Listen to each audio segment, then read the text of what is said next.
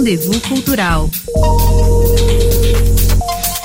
Márcia Bechara. A 42ª edição do Festival Internacional de Piano de La Roque d'Anteron, que acontece anualmente na região de Provence, no sul da França, homenageou em 2022 três mestres do piano mundial que nos deixaram no ano passado, respectivamente o brasileiro Nelson Freire, o romeno Radu Lupu e o norte-americano Nicolas Angelic. Donos de estilos diferentes, mas igualmente celebrados em salas de concerto em todo o mundo, eles se tornaram também os pilares deste tradicional festival de piano francês. Para celebrar o legado e a memória desses três grandes intérpretes, o evento elencou nada menos que 500 artistas convidados, distribuídos em 106 concertos e 13 palcos diferentes, espalhados nos parques e salas históricas que abrigam o Festival de La Roque d'Anterron há mais de 40 anos, com seus mais de 300 platas plátanos e as famosas sequoias.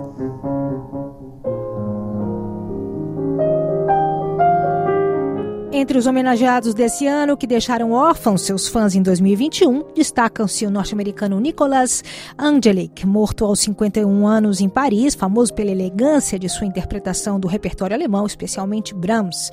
O romeno Radu que faleceu aos 76 anos na Suíça, conhecido pelo seu domínio do repertório clássico, incluindo Schubert, Mozart, Beethoven e Bartók. E finalmente o brasileiro Nelson Freire, figura que marcou o Festival de La Roque d'Anteron e teve seu legado celebrado por seis estrelas do piano brasileiro no último dia 7 de agosto.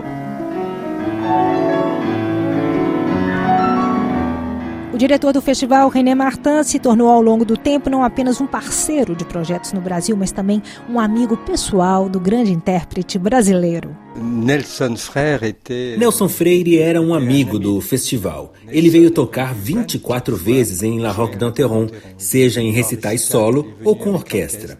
Ele adorava tocar aqui, amava os plântanos, tocar no meio da natureza e fiquei muito amigo dele, porque organizei muitos eventos no Brasil graças ao Nelson e para ele.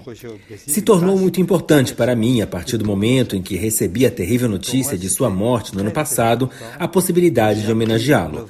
Então decidi convidar para uma noite especial nesta edição todos os seus amigos brasileiros pianistas.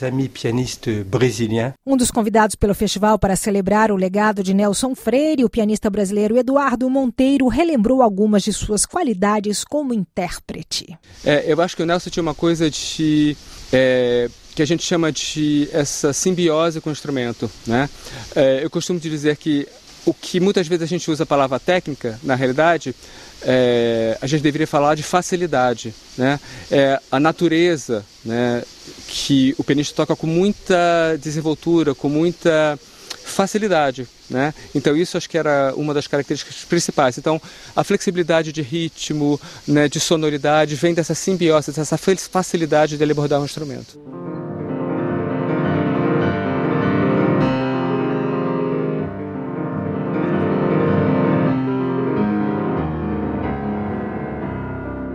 Para o legendário afinador de pianos belga do evento, Denis de Winter, que afina os instrumentos de La Roque d'Anteron há 38 anos, o encontro com Nelson Freire será uma lembrança eterna.